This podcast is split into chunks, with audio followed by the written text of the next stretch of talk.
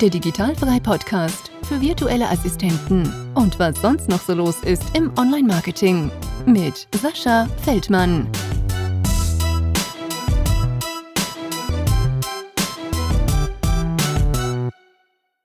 Liebe Fidan, herzlich willkommen zum Digitalfrei Podcast. Ähm, du bist in Bali, wie wir gerade schon ein bisschen gequatscht haben, hast, glaube ich, auch nicht so cooles Wetter da. Zwar nicht so kalt, aber ein bisschen Regen, wie es ausschaut. Genau, ja, herzlichen Dank für die Einladung. Und genau, auf Bali geht gerade so die Regensaison zu Ende und ähm, ja, heute hat's ähm, sehr viel geregnet. wann, wann ist denn die genau zu Ende? Ähm, ja, so im März, April ab da dürfte es wieder besser werden.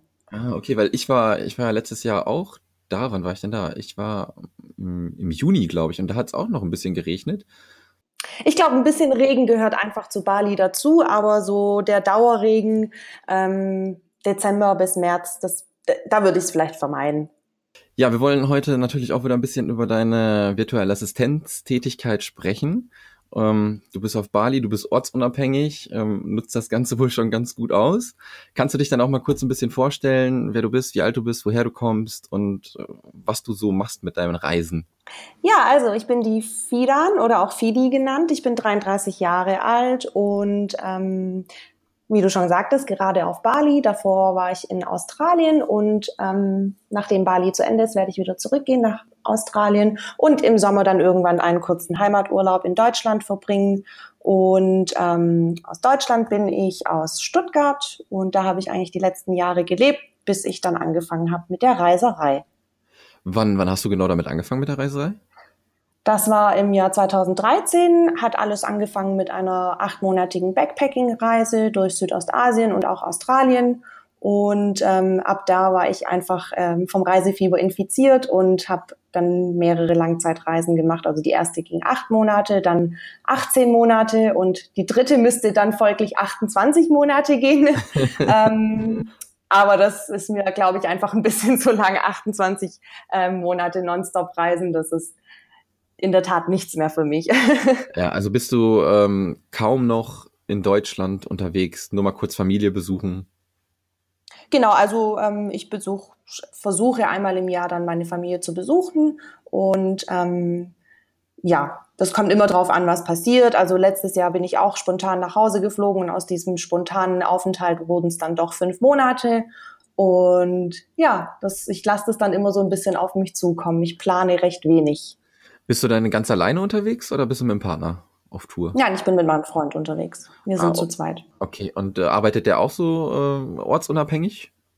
Ja, er, macht, er ist zwar kein virtueller Assistent wie ich, aber er macht so seine eigenen Dinge und Projekte. Ah, okay. Wie bist du denn ähm, ja da so reingeschlittert? Gib mal so ein bisschen deinen dein beruflichen Background, weiß ich nicht, vielleicht Schule, Ausbildung oder wie hast du das so gemacht? Mhm. Also ähm, meine Ausbildung habe ich als Notarfachangestellte abgeschlossen im Jahr 2005 schon und ähm, habe auch in dem Beruf eigentlich all die Jahre gearbeitet. Ich war erst im öffentlichen Dienst, dann bin ich ähm, in die freie Wirtschaft, in die Wirtschaftskanzlei in Stuttgart gewechselt, habe da lange Zeit im Notariat gearbeitet. Also das waren ganz klassische Notariatstätigkeiten. Da musste ich Verträge aufsetzen und Verträge abwickeln, abrechnen und ähm, dafür sorgen, dass das eben alles in den Behörden läuft. Und intern habe ich dann irgendwann ähm, in die klassische Assistenz gewechselt. Ich war dann die Assistentin vom Managing Partner und ja, habe dann quasi vom Notariat Abstand genommen und bin einfach, ja, war seine Assistentin. Hast du dann irgendwann einfach gekündigt, weil du reisen wolltest oder hat das irgendwie einen anderen Grund gehabt dann? Ähm, ich habe dann das Gespräch mit meinen Vorgesetzten gesucht und habe gesagt, ich habe, äh, ich möchte gern reisen. Ich habe das noch nie gemacht, weil es war bei mir tatsächlich so, dass ich meine mittlere Reife gemacht habe und mich dann sofort in die Ausbildung gestürzt habe und in die Arbeit. Also ich habe eigentlich davor noch nie irgendwie mal eine längere Auszeit gemacht. Und ähm, als ich mir das dann vorgenommen hatte, dass ich einfach mal auf unbestimmte Zeit verreisen will, habe ich ähm, dann in dem, sowohl in der Personalabteilung als auch bei meinen Vorgesetzten nachgefragt, ob es da denn irgendein Modell geben könnte, was man, also so eine Art Sabbatical. Und ähm, das haben wir dann auch letztendlich vereinbart. Ich konnte acht Monate reisen. Mein Arbeitsvertrag wurde nicht aufgehoben. Also ich war da zwar ja angestellt immer noch, aber ich habe natürlich keine Leistungen bezogen. Also mhm. alles hat geruht.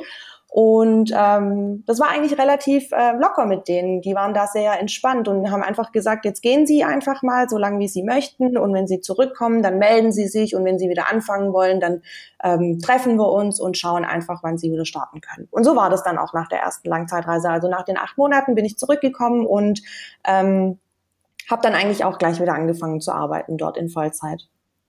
Also so ein Arbeitgeber äh, müsste, glaube ich, jeder mal haben, ne? Also das ist ja mega cool das war echt, die waren richtig toll und ich ähm, stehe ja heute immer noch ähm, mit meinem Arbeitgeber in Verbindung. Wir können da auch später noch darüber reden, aber ähm, ja, ist echt ein toller Arbeitgeber, auf jeden Fall. Sehr innovativ, modern. Und wo du dann wieder angefangen hast, wie lange hast du dann weitergemacht, bis du dann wirklich weggegangen bist? Dann habe ich wieder ein Jahr dort in Vollzeit gearbeitet und ähm, in der Zeit, also als ich da wieder zurück bin zu meiner Anstellung, war mir das gar nicht klar, dass ich dann nochmal los bin, ja. Und ähm, ich habe dann ein Jahr dort gearbeitet und in mir war aber so wirklich dieses Reisefieber geweckt und ähm, irgendwann haben wir dann festgestellt, dass wir ja noch für Australien ein Work-and-Travel-Visa beantragen könnten. Ich war da dann 30 und das war so quasi die letzte Chance, nochmal altersbedingt da dieses Visum zu bekommen. Und ich habe das dann einfach mal beantragt und habe das genehmigt bekommen. Und mit dem Visa in der Tasche war das dann irgendwie so, ah, jetzt hast du es, jetzt solltest du es eigentlich auch machen, weil sonst kannst du eigentlich nur noch mit einem Touristenvisum nach Australien und immer für eine begrenzte Zeit. Und Australien war so, bei unserer ersten Reise waren wir schon dort und das hat uns so gut gefallen und wir wollten das einfach gern nochmal machen, das Land nochmal länger erkundigen. Und ja, dann bin ich eben nochmal zu meinem Chef gegangen und habe gesagt, hallo, ich komme nochmal, mir ist es ganz unangenehm, ähm, bitte steinigt mich nicht, aber ich möchte das nochmal machen. Und ähm, ein zweites Mal konnte ich diesen Deal nicht rausschlagen und eigentlich wollte ich das auch nicht, weil das wäre dann zu viel des Guten gewesen. Und ich habe dann gesagt, ich würde einfach kündigen. Ähm, und die haben dann auch gesagt, ja, das ist in Ordnung, dann kündigen sie halt. Ja. Bist du denn äh, mit den Gedanken schon nach Australien, dass du irgendwie Digitalgeld verdienen möchtest? Ich, ich glaube eher nicht, oder? Meistens ist das ja, was macht man in Australien auf dem Feld arbeiten, oder? Ja, also tatsächlich bin ich da noch nicht mit dieser Idee losgegangen. Ähm, der Plan war eigentlich ein ganz anderer und zwar stand auch nicht das Arbeiten im Vordergrund, weil wir hatten noch finanzielle Möglichkeiten, also wir hätten das Jahr auch äh, noch so durchstehen können. Aber wir sind mit der Idee losgegangen, dass wir in Australien unbedingt House-Sitting machen wollen. Ähm, wir haben das irgendwann mal im Fernsehen aufgeschnappt. House-Sitting total geil. Und wir wollten das unbedingt machen. Wir wussten, dass es in Australien gang und gäbe ist, dass die Leute eben einen House-Sitter suchen, wenn sie in Urlaub gehen, der ihre, ihre Tiere versorgt und ähm, der auf das Haus aufpasst. Und wir sind da einfach mit der Idee schon losgegangen. Wir haben uns da dann ähm, ja auf Trusted House Sitters. Das ist so ein Portal, wo man sich registrieren kann. Da hatten wir uns dann auch schon ein Profil angelegt und auch schon über Facebook. Ähm, da gibt es so Gruppen für deutsche Auswanderer in Australien. Da hatten wir uns dann auch schon angemeldet und uns darüber schon die ersten House-Sitting-Jobs ja, organisiert für Australien. Ja, cool. Also ich kenne auch ähm, ein Pärchen, das habe ich auch auf Bali kennengelernt. Ähm, die machen das auch und die waren auch äh, total auch begeistert. Ne? Die reisen durch die Gegend. Ähm, passen dann auf das Haus aus und meistens dann, glaube ich, mit Tieren halt. Deswegen wird, glaube ich, meistens auch aufgepasst. Ne? Und du, ich glaube, du kannst umsonst dein Leben, wenn ich mich nicht irre. Ne? Ich bin da kein Experte. Genau, du kannst auf jeden Fall komplett kostenlos leben. Du kannst, ähm, du kannst alles benutzen, was, was es in dem Haus gibt. Pool, Küche, Waschmaschine, Wi-Fi. Ähm, ja, und du lebst relativ komfortabel. Also wir hatten noch nie irgendwie einen House-Sitting-Job, wo es unkomfortabel war oder dreckig war oder sonst irgendwas. Also da lebt man schon ziemlich gut. Ah, cool. Und das macht ihr jetzt auch noch? Ja, also jetzt auf Bali zwar nicht, mhm. aber wir, wir waren ja eben von November bis ähm, Januar die drei Monate in Australien und da haben wir es auch ähm, durchgehend drei Monate lang gemacht. Ich glaube, wir haben eine Woche insgesamt haben wir, glaube ich, fürs Wohnen bezahlt. Also da hatten wir dann was über Airbnb und waren auch zwischendurch zelten. Ah, okay. Also das interessiert mich jetzt schon ein bisschen. Ähm, wie ist das denn, ähm, dass du gebunden bist an dem Haus? Ne? Sagen wir mal, du kannst doch, glaube ich, nicht irgendwie so Ausflüge machen, wie du willst, weil du musst ja auf die Tiere aufpassen. Oder täusche ich mich? Ja, genau. Also das ist ähm, die Grundvoraussetzung, dass du eben nicht über Nacht wegbleibst. Ja, du kannst ähm, schon ein paar Stunden das Haus verlassen oder ähm, wir hatten zum Beispiel auch einen Hund, den konnte man überall mit hinnehmen und dann ist das schon toll. Ja, dann, dann kann man auch mehrere Stunden mal weggehen. Aber klar, du bist schon eingeschränkt. Also ja. das jetzt, es ist eher im Vordergrund steht eigentlich eher so das kostenlose Wohnen, das komfortable Wohnen und ähm, so ein bisschen auch seinen eigenen Raum haben oder auch einen Platz zu haben, der so ein bisschen einem Zuhause ähnelt ähm, und weniger so das, das Reisen. Mm. Sehr interessant, sehr interessant. Ich glaube, da muss ich mich auch mal ein bisschen einlesen. Versuchen wir mal den Sprung jetzt zum virtuellen Assistentendasein rüber zu kriegen. Wie hast du denn davon irgendwie erfahren? In dem Haus dann irgendwo äh, in Australien? das war dann so, wir waren ähm, von dieser Idee, von dem House-Setting so begeistert, wir haben uns da total reingesteigert und ähm, haben dann auch sehr viel auch im Internet gelesen, ja, wie können wir besser werden und ähm, wie können wir die tollsten House-Sitting-Jobs bekommen und so weiter. Und uns ist dann irgendwann aufgefallen, dass es eigentlich nur ähm, englischsprachige Seiten zum Thema House-Sitting gibt und ähm, überhaupt gar keine deutschen Webseiten oder Blogs oder sowas, wo man sich informieren kann. Und das war dann da, das war eigentlich so der Punkt, wo dann die Idee geboren war, dass wir doch online vielleicht Geld verdienen könnten, indem wir einfach einen House-Sitting-Blog auf die Beine stellen und da auch so ein bisschen äh, diesen Blog auch so ein bisschen monetarisieren mit ähm, Affiliate-Links und vielleicht auch ein bisschen Werbung. Mhm. Und ähm, genau, und da war dann die Idee des Online-Geldverdienens eigentlich geboren. Das heißt, wir haben uns dann schlau gemacht, wie man einen Blog aufsetzt, weil ganz ehrlich, ich hatte davon eigentlich davor keine Ahnung, ja. Ja. ähm, wir haben uns dann auch einen Online-Kurs gekauft, haben den dann gemacht und den Blog aufgesetzt und dann ging es auch relativ schnell, dass wir so die ersten paar Euros mit dem Blog verdienen konnten. Der kam auch gut an und die Leute waren auch da total interessiert und da ging es auch vielen einfach auch wie dir. Die haben dann gesagt so, boah, ich habe das noch nie gehört, ich finde es aber mega interessant und ähm, ja, und wir wollten einfach, Ziel war es einfach, ähm, auch so ein bisschen das Thema House-Sitting in Deutschland ähm, ja, bekannt zu machen. Ist das Thema denn jetzt schon bekannter oder ist es immer noch so, so ein, so ein Insider-Ding? Äh, nee, überhaupt nicht. Also ich habe jetzt gemerkt, tatsächlich letztes Jahr, als ich in Deutschland war, kam zweimal im Fernsehen ein Bericht über House-Sitting. da hat mich dann gleich meine Schwester, hat mich dann über WhatsApp gleich angeschrieben, oh, du musst äh, Pro7 einschalten, da kommt was über House-Sitting. Und ähm, ich fand es natürlich echt toll, dass jetzt auch ähm, so ein bisschen die, der Mainstream auch so ein bisschen draufkommt auf House-Sitting. Und seit neuestem gibt's wohl auch eine Webseite auf Deutsch, die ähm, Hauseigentümer und Haussitter zusammenbringt. Finde ich auch cool. Also es ist wohl so ein Berliner ähm, Startup, die das machen. Ich muss es mir auch nochmal genauer anschauen. Die hatten uns über unseren Blog angeschrieben, ob wir uns das mal anschauen würden. Und ich fand es einfach genial. Also habt ihr dann ähm, ja euren Blog online gestellt, seid da so ein bisschen in diese digitale Welt mit Geld verdient reingerutscht. Und wie bist du dann auf die Idee gekommen, für andere Leute irgendetwas zu machen, halt diese virtuelle Assistenz? Ja, wir haben uns das mit dem Blog dann ein paar Monate angeschaut und ähm, entgegen unserer ja, utopischen Vorstellung, dass wir von dem Blog leben könnten, ähm, ja, die, die Erkenntnis kam dann relativ schnell, dass das nicht so sein wird, ähm, dass einfach der Blog nicht genug abwerfen wird, damit wir ähm, ein ortsunabhängiges Leben führen können und Geld über unseren Blog verdienen können. Also ähm, haben wir, habe ich mir dann Gedanken gemacht, was könnte ich machen? Ähm, was kann ich überhaupt? Ja, was kann ich anbieten? Und habe dann auch schnell im Internet eben über das Thema virtuelle Assistenz gelesen und habe dann auch angefangen, mich auf den gängigen Facebook-Gruppen anzumelden. Die waren aber damals, also Anfang 2017 war das, letztes Jahr, gab es da noch nicht so viele deutsche Facebook-Gruppen und auch keine so eine große deutsche Community unter den VAs. Ich habe mich dann auf den ganzen englischsprachigen Gruppen angemeldet und habe auch auf vielen englischen Blogs und Webseiten nachgelesen.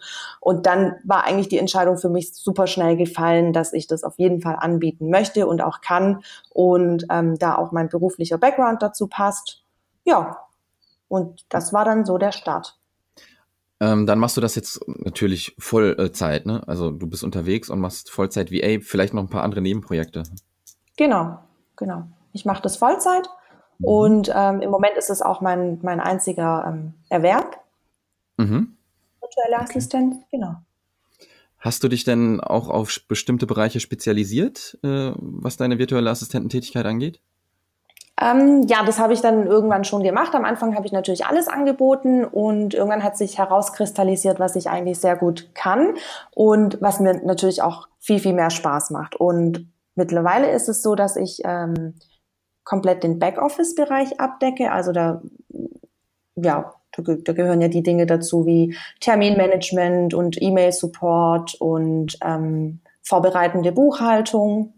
Und dadurch, dass ich eben mich sehr lange mit dieser Bloggerei beschäftigt habe, natürlich auch der ganze WordPress-Bereich. Ja, okay, ja, das ist auf jeden Fall ähm, ein Bereich, wo du sehr viel machen kannst halt, ne, was Backoffice angeht. Absolut, ja. absolut. Und da kam es mir eben zugute, dass ich eigentlich für mein eigenes Projekt da schon so viel gelernt habe und mich da so intensiv damit beschäftigt habe. Und ähm, ja, was haben denn deine, deine Freunde und deine Familie so gesagt? Ähm, erstens mal, dass du gesagt hast, ich kündige und gehe auf Reisen und dann, dass du als virtuelle Assistentin arbeitest. Haben die das sofort verstanden, was du da tust? Also virtuelle Assistentin haben sie nicht verstanden, was das ist. Ähm, waren aber extrem ähm, interessiert daran und ähm, jedem, den ich das erzähle und der das noch nicht kennt, denkt sich, ja, hört sich gut an, warum gibt es das eigentlich nicht schon länger? ja, so ist meine Erfahrung auch auf jeden Fall. Genau. Und eigentlich gibt es das ja schon total lang, nur äh, wird's, hat man es vielleicht vor fünf Jahren in Deutschland noch nicht virtuelle Assistenz genannt. Ja, genau. Also ne, ich habe äh, in einem anderen Podcast auch schon mal gesagt, es ist eigentlich das Gleiche, wenn du in einem Unternehmen arbeitest und weiß ich nicht, ähm, von der Geschäftsführung die Assistenz bist. Du bist es halt nur online. Genau. so ist es halt. Ähm, Du hast eben gesagt, du hast äh, englischsprachige Gruppen so ein bisschen erkundet. Wie hast du denn deine ersten Kunden gefunden?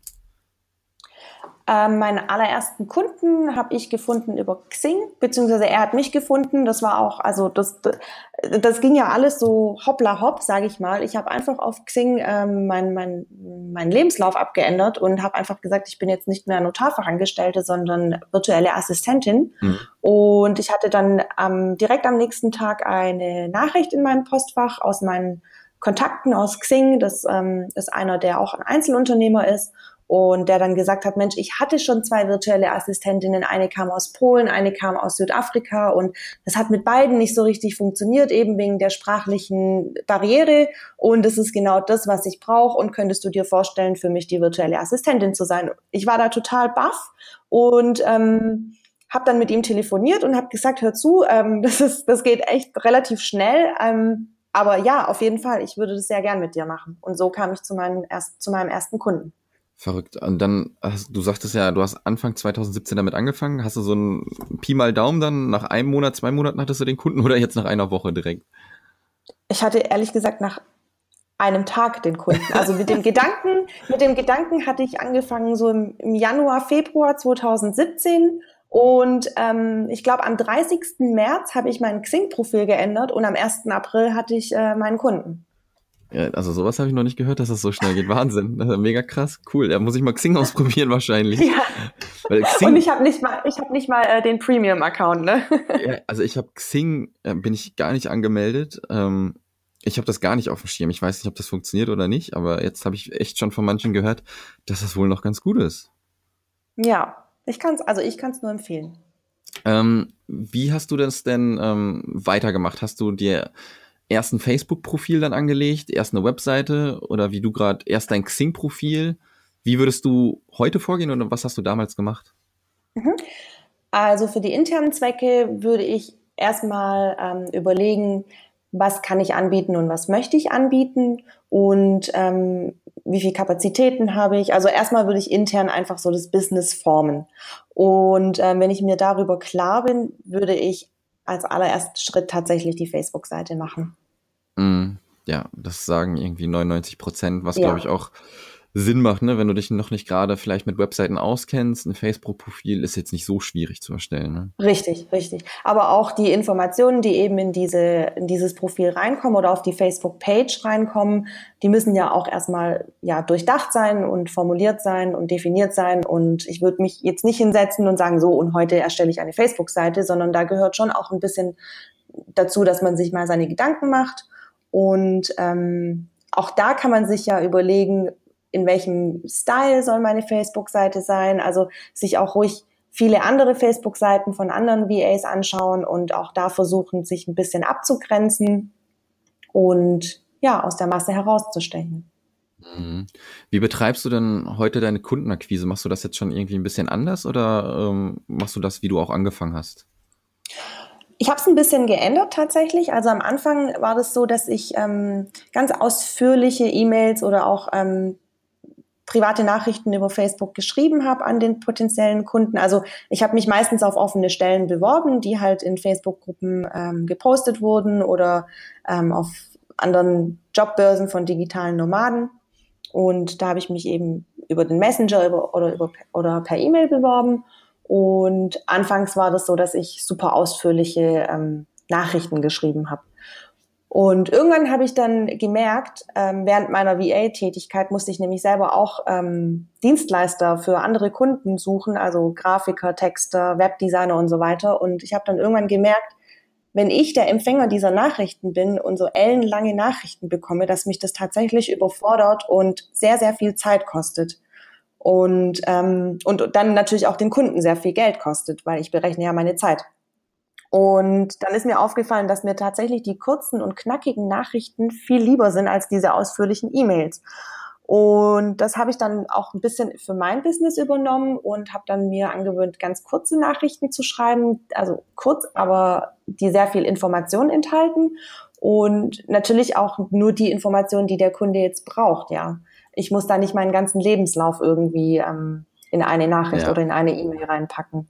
Und was ich dann aber noch gemacht habe, ist, dass ich mir über Canva einen Infoflyer gebastelt habe, der dann tatsächlich so ein bisschen meinen beruflichen, ich sag nicht Werdegang, sondern Background hat, ähm, meine, meine Dienstleistungen, mein Service und mit welchen Tools ich arbeite, meine Kontaktdaten, meinen Stundenlohn ähm, und so ein paar Testimonials.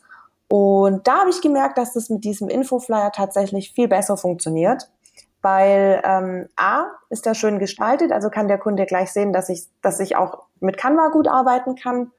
Und ähm, ja, B hat er quasi auf einem, ähm, auf einem Dokument direkt die wichtigsten Infos über mich. Finde ich auch sehr geil. Wie machst du das denn mit der Ansprache? Ich habe vorher, ähm, ich komme ja ganz normal aus dem, aus dem Marketingunternehmen und da wird ja immer schön gesiezt, immer schön höflich. Und machst du das bei der Ansprache irgendwie anders? Weil ich habe dann festgestellt, ähm, das ist einfach viel lockerer im virtuellen Assistenten-Dasein. Ich duze sofort. Also ich spreche quasi, so wie wir jetzt beide miteinander sprechen, spreche ich dann auch den Kunden an. Und ähm, bei mir hat sich das äh, so rausgestellt, dass ich damit sehr, sehr gut fahre. Also viel besser, als ähm, wenn ich so Shishi-mäßig schreibe. Ja, Mittlerweile bin ich auch nur noch auf dem Du und ich komme ja auch natürlich aus einer Traditionsbranche, Notariat. Da, boah, da wird eigentlich gar nichts äh, geduzt, das ist alles nur per Sie. Und ähm, ich habe jetzt irgendwie gemerkt, so dieses Duzen, das ist persönlicher, mehr auf Augenhöhe und direkt auch sympathischer irgendwie.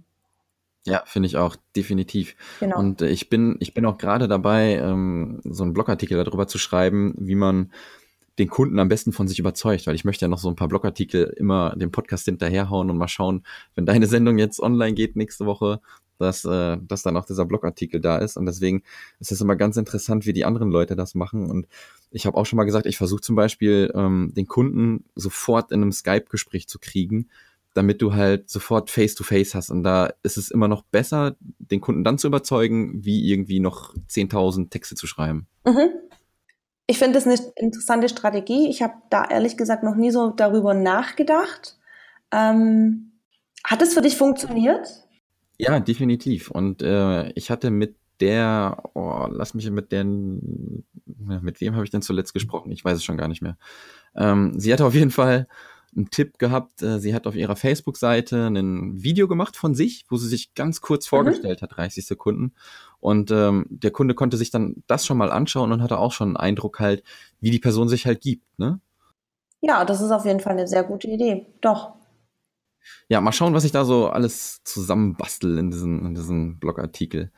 Ähm, machen wir mal weiter mit dir. Kundenakquise haben wir quasi abgeschlossen. Machst du denn auch Verträge mit deinen Kunden? Ähm, sowohl als auch. Also ähm, ich bin jetzt nicht jemand, der strikt auf Verträge besteht oder so.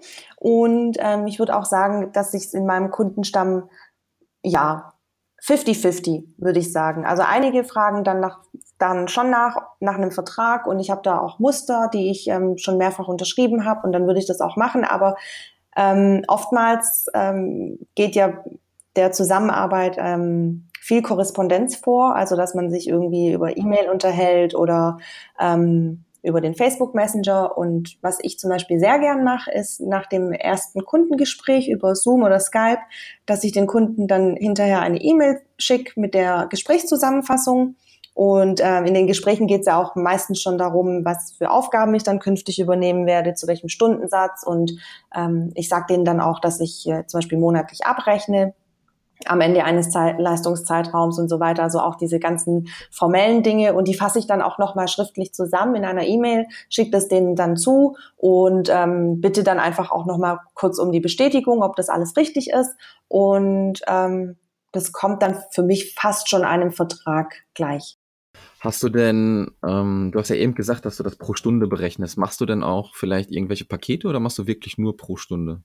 Ich habe anfangs Pakete angeboten. Also das waren aber jetzt nicht so Pakete, die man irgendwie vorab buchen und bezahlen konnte, musste, sondern ich habe immer gesagt, mein Stundensatz ist so und so viel. Und ähm, wenn du in einem Monat zehn Stunden bei mir ähm, hast, dann bekommst du einen Rabatt. Und das hat sich aber irgendwie so ein bisschen im Sande verlaufen. Und mittlerweile habe ich komplett Abstand genommen von diesen Paketen. Für mich hat sich das nicht bewährt. Okay, ja, ist ja für jeden unterschiedlich halt, ne? Genau, genau. Ich bleib, ich mache das wirklich total simpel. Ich habe einen vereinbarten Stundensatz mit meinem Kunden und ich erfasse meine Zeit und am 30. oder 31. eines Monats lasse ich die, die, die ähm, Zeiterfassung raus und schreibe daraufhin meine Rechnung. Bist du denn mit dem Stundensatz irgendwie ganz, ganz niedrig angefangen, weil, weil du auch vielleicht ein bisschen Angst hattest, dass du den Auftrag nicht kriegst oder wusstest du sofort, ich will den Stundensatz und damit versuche ich das durchzuboxen? Ich äh, würde jetzt mal sagen, mein, mein erster Stundensatz war moderat, also er war weder zu wenig oder viel zu hoch. Ähm, aber bei diesem Stundensatz bin ich jetzt heute nicht mehr nach einem Dreivierteljahr. Ähm, ja. Es kommt auch dazu, dass einer meiner Kunden, der selber Einzelunternehmer ist und relativ erfolgreich ist, gesagt hat, Mädel, hör zu, mit diesem Stundensatz bist du viel zu niedrig. Also er hat mich quasi auf den Trichter gebracht, dass ich eigentlich bei viel, viel höher einsteigen muss. Ja, ja, Selbstständigkeit sind Kosten, die man vielleicht gar nicht so auf dem Schirm hat, wenn man noch nicht so vorher selbstständig war. Ne? So ging es mir zumindest auch. Genau, genau. Und deswegen bin ich auch ganz froh, dass ich ihn hatte. Ähm, er war nicht nur mein Kunde, sondern auch so ein bisschen, was die Selbstständigkeit angeht, sicherlich auch mein Mentor. Ja, cool. Mega gut. Wie lang hat es denn ungefähr gedauert, bis du davon leben konntest? Ne? Ich denke mal, wenn du ja, House-Sitting wirst du bestimmt schon eine Menge Geld sparen, aber Australien ist ja Lebenshaltungskosten auch teuer. Bali ist jetzt wieder äh, günstig dagegen. Äh, wie ist das so? Könntest du jetzt äh, auf Bali leben und auch in Australien, wenn du wirklich äh, 24-7 als VA arbeitest? Ja, das, das könnte ich auf jeden Fall. Und wie lange hat das ungefähr gedauert, bis du da so hingekommen bist? Das hat ähm, von April bis September, ja, fünf Monate hat es gedauert. Okay, ist auch schon relativ schnell, ne? Eigentlich schon, ja. Ja, auf jeden Fall. Also ich glaube, manche hacken sich da echt die Hacken ab. Aber, boah, fünf, äh, fünf Monate ist echt, echt krass, aber richtig gut. Also spricht ja für dich, ne? ja. Und für meine Kunden. Die sind nämlich genau. alle toll. genau. Wie sieht denn so ein Arbeitsalltag bei dir aus? Ist das immer ein bisschen unterschiedlich? Ich denke mal, wenn du in verschiedenen Orten bist, kann das immer ein bisschen variieren, ne? Genau, also die, die, die, ähm, die Aufwachphase morgens, sage ich mal, ist bei mir eigentlich immer gleich, egal wo ich bin. Ähm, da geht's nämlich bei mir immer erstmal los mit einem Kaffee und tatsächlich ähm, verbringe ich dann so die ersten ja, 30 Minuten, eine Stunde mit dem Kaffee am Laptop. Diese Zeit genieße ich auch morgens, da habe ich meine Ruhe und ähm, da fange ich dann auch so ein bisschen mit seichten Sachen an. Ähm, oftmals gucke ich mir zum Beispiel mal ähm, meine gespeicherten Inhalte auf Facebook durch, weil du kennst es vielleicht, ähm, man, man sieht irgendwelche Beiträge auf Facebook, die man vielleicht nicht direkt lesen kann, weil man gerade keine Zeit hat. Und ich nutze sehr gern die Funktion von Facebook, dass man Inhalte speichern kann.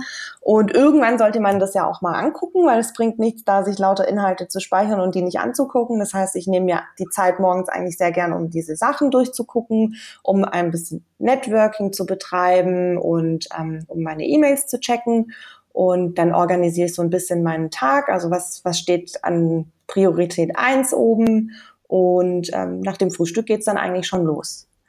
Ähm, erklär mir mal, und, erklär, ja, ja, erklär, mir, erklär mir mal kurz, erklär mir mal kurz Facebook speichern. Also du siehst da einen Beitrag, kannst den speichern und dann hast du so dein eigenes Dashboard irgendwie, wo du die gespeicherten Dinger dann drin hast, oder wie ist das?